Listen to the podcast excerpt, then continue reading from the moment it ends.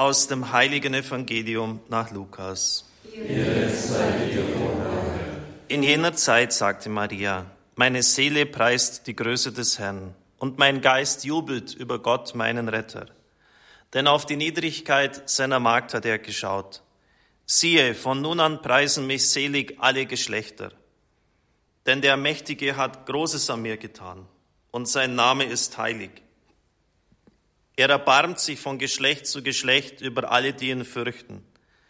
Er vollbringt mit seinem Arm machtvolle Taten. Er zerstreut, die im Herzen voll Hochmut sind. Er stürzt die Mächtigen vom Thron und erhöht die Niedrigen. Die Hungernden beschenkt er mit seinen Gaben und lässt die Reichen leer ausgehen.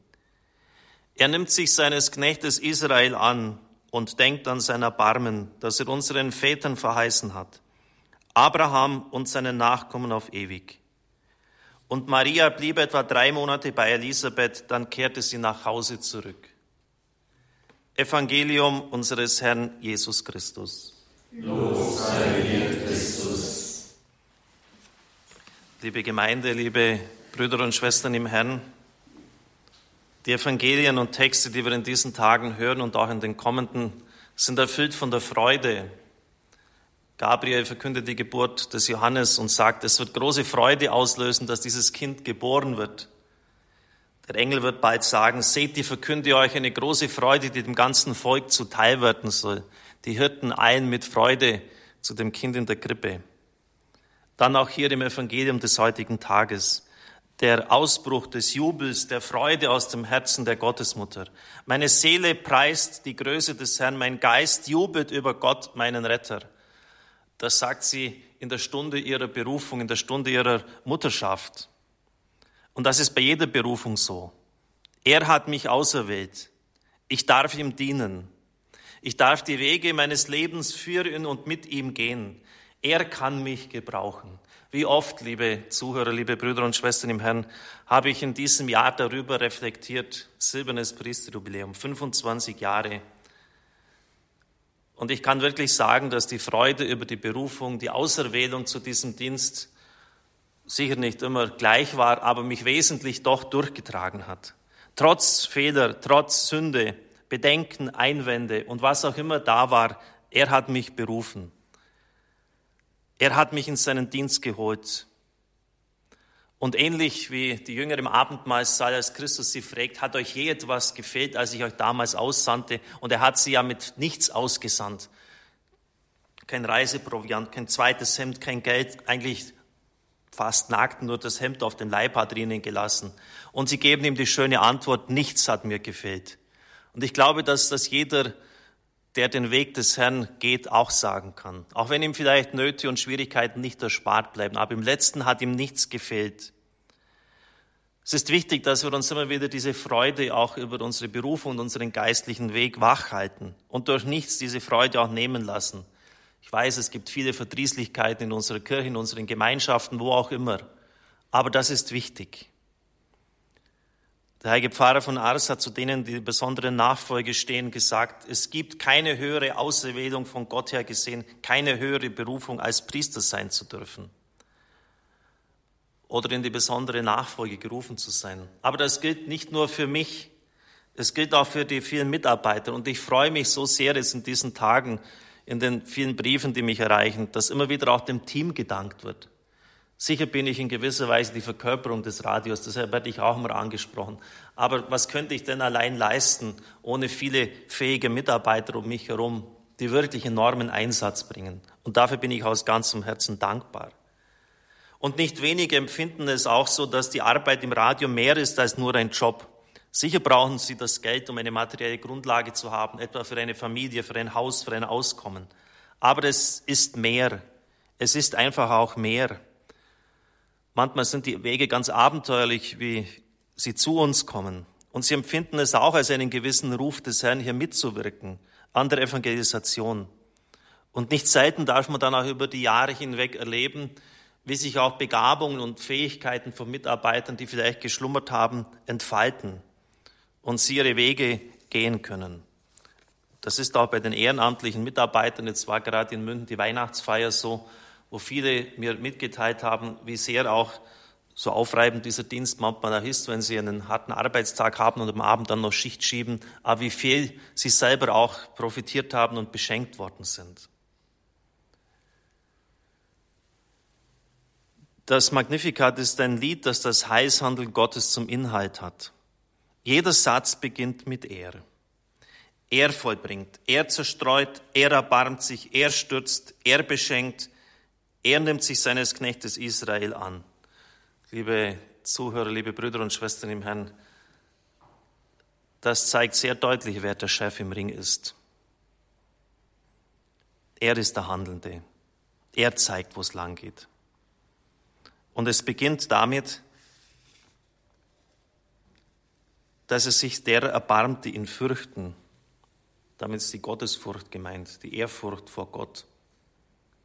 Übrigens auch in der Bayerischen Verfassung wurde das niedergelegt. Ehrfurcht vor Gott ist einer der obersten Bildungsziele nach dem Wahnsinn des Dritten Reichs, nach diesem nicht aufhören wollenden Morden und Töten. Haben erkannt, was die tiefste Ursache dessen war, nämlich die Gottvergessenheit. Und weil das war, hat man auch die Menschenrechte und den Menschen vergessen und geradezu abgeschafft. Ehrfurcht vor Gott. Das heißt, ich muss anerkennen, dass ich ein Geschöpf bin, dass ich ohne den Schöpfer ins Nichts zurücksinke und das ist wie eine Ohrfeige für den autonomen Menschen der heutigen Tage, der meint, er kann geradezu lassen und tun, was immer er will. Du bist ein Geschöpf, du bist auf diesen Gott hin angelegt, du bist dazu bestimmt, ewig selig mit ihm zu sein. Aber du wirst auch einmal Rechenschaft ablegen müssen über dein Leben. Ehrfurcht vor Gott, das wussten die Alten, das wird die Heilige, hat uns die Heilige Schrift immer wieder gesagt, ist der Anfang der Weisheit. Das muss ganz am Anfang stehen, dass ich weiß, mit wem ich es eigentlich zu tun habe. Dann wird gesagt, dass er die Potentaten und die Gewalthaber vom Thron stürzen wird. Das Ende ihrer Herrschaft wird ausgerufen. Das ist nicht die Ausrufung der Revolution, sondern es meint die Wiederherstellung der Gerechtigkeit. Es gibt ja bestimmte Herrschaften und Machthaber, die meinen, sich alles erlauben zu können. Der Tag wird kommen, wo ihre Herrschaft beendet sein wird. Die Hungernden beschenkt er mit seinen Gaben, das ist der leibliche Hunger gemeint, aber noch mehr der geistige Hunger. Die Sehnsucht der Menschen nach Gott. Im Johannesevangelium wird Hunger und Durst konsequent immer verstanden als mehr als nur leiblicher Durst oder Hunger, als geistiges Verlangen des Menschen, als Sehnsucht des Menschen nach Gott. Und sie werden erfahren, dass Gott diesen Durst sättigt. Man kann damit Erstaunen feststellen, so verwirklicht sich Berufung. Nach dem Anfangsjubel, der Freude darüber, dem freudigen Erstauntsein, dass Gott mich brauchen kann, dass er mich in den Dienst holt, entdecke ich geistige Gesetzmäßigkeiten, an denen ich mich orientieren soll und muss. Ich will groß sein. Und er sagt, leg deinen Stolz ab, sei demütig. Ich will mächtig sein. Und er sagt, werde du zunächst einmal der Diener aller und nimm den letzten Platz ein. Ich will reich sein. Und er sagt, sei du einfach mal arm, denn nur so kann ich dich beschenken. Wenn du von dir selbst erfüllt bist, wie soll ich dich beschenken können? Und deshalb ist da auch in dem einen Satz alles zusammengefasst. Auf die Niedrigkeit seiner Magd hat er geschaut. Da ist alles enthalten. Nur an den Demütigen kann Gott handeln. Und das ist auch der Grund für die Auserwählung der Gottesmutter Maria. Gott kann nur dann an uns handeln, wenn wir nichts von uns selbst erfüllt sind, wenn wir bereit sind für ihn, für seine Wege, wenn wir uns einlassen können auf seine Pläne.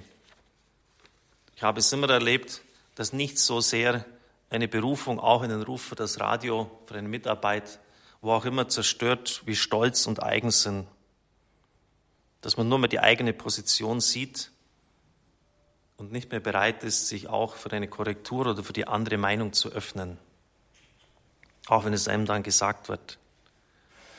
Es beginnt mit einem spontanen Jubel.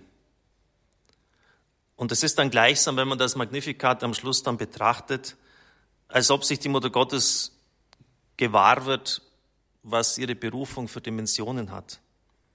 Für Israel, für das ganze Volk, ja, für die Völker dieser Erde, für die gesamte Menschheitsgeschichte, denn die uralten Verheißungen erfüllen sich. Täglich beten wir im Benediktus, Er denkt an sein Erbarmen, das er unseren Vätern geschworen hat, Abraham und seinen Nachkommen auf ewig. Das Denken Gottes an sein Erbarmen meint, dass er an seinen Bund denkt, den er Abraham geschworen hat. Und das ist ja auch hier, wird auch hier angesprochen. Er denkt an sein Erbarmen, das er unseren Vätern verheißen hat, Abraham und seine Nachkommen auf ewig. Was ist denn sein Erbarmen? Was hat denn Gott Abraham versprochen? Wir wissen es doch im Abrahamsbund, Land und Nachkommen. Was hat Abraham zu Lebzeiten vom Land und von den Nachkommen gesehen? Nur einen einzigen Sohn, den Isaak, und den sollte er auch dann noch hergeben. Dabei hat Gott gesagt, ich mache dich zahlreich wie die Sterne am Himmel und wie der Sand am Ufer des Meeres. Und was hat er denn von dem gelobten Land in Besitz nehmen können? Das Grundstück des Etitters Ephron für einen Wucherpreis von 400 Silberschäkel. Mehr nicht. Das war sein eigener Begräbnisplatz. Das heißt, er musste gleichsam in dieses Land hineinsterben, wie ein Saatkorn hineingesenkt werden mit seinem Leib, um es dann in seinem Nachkommen in Besitz zu nehmen. Es ist immer übrigens auch die Rede von seinem Nachkommen. Also ein ganz bestimmter Nachkomme ist erwartet. Und wir wissen aus der Heiligen Schrift, dass Jesus immer wieder als der Sohn Abrahams auch bezeichnet ist. Und er ist dieser Sohn Abrahams. Er ist der Verheißene. Jetzt erfüllen sich diese Versprechungen nach über Hunderten und über tausend Jahren, die Gott gegeben hat. Und auch wenn es lange dauert, aber jetzt erfüllt es sich. Er denkt an seinen Bund, an sein Versprechen, das er Abraham gegeben hat. Jetzt ist der Nachkomme, der Sohn Abrahams, der so ersehnt war, da, Jesus Christus. Und weil wir Söhne im Sohn sind, werden wir auch in der Heiligen Schrift, im Hebräerbrief etwa, immer wieder als Söhne Abrahams angesprochen. Und das war der Glaube dieses Mannes, der so herausgefordert war. Er musste sterben in dieser Ungewissheit, ob Gott jetzt das wirklich alles so erfüllt mit den vielen Nachkommen, mit dem Land, das er in Besitz nimmt. Die vielen Nachkommen in der Liturgie der Osternacht, das sind wir. Wir sind Söhne Abrahams. Das sind Millionen, Milliarden Christen.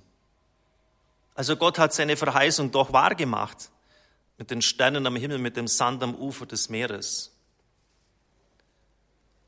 Und das Land fordere von mir und ich gebe dir die Enden der Erde zum Eigentum, beten wir im Psalm.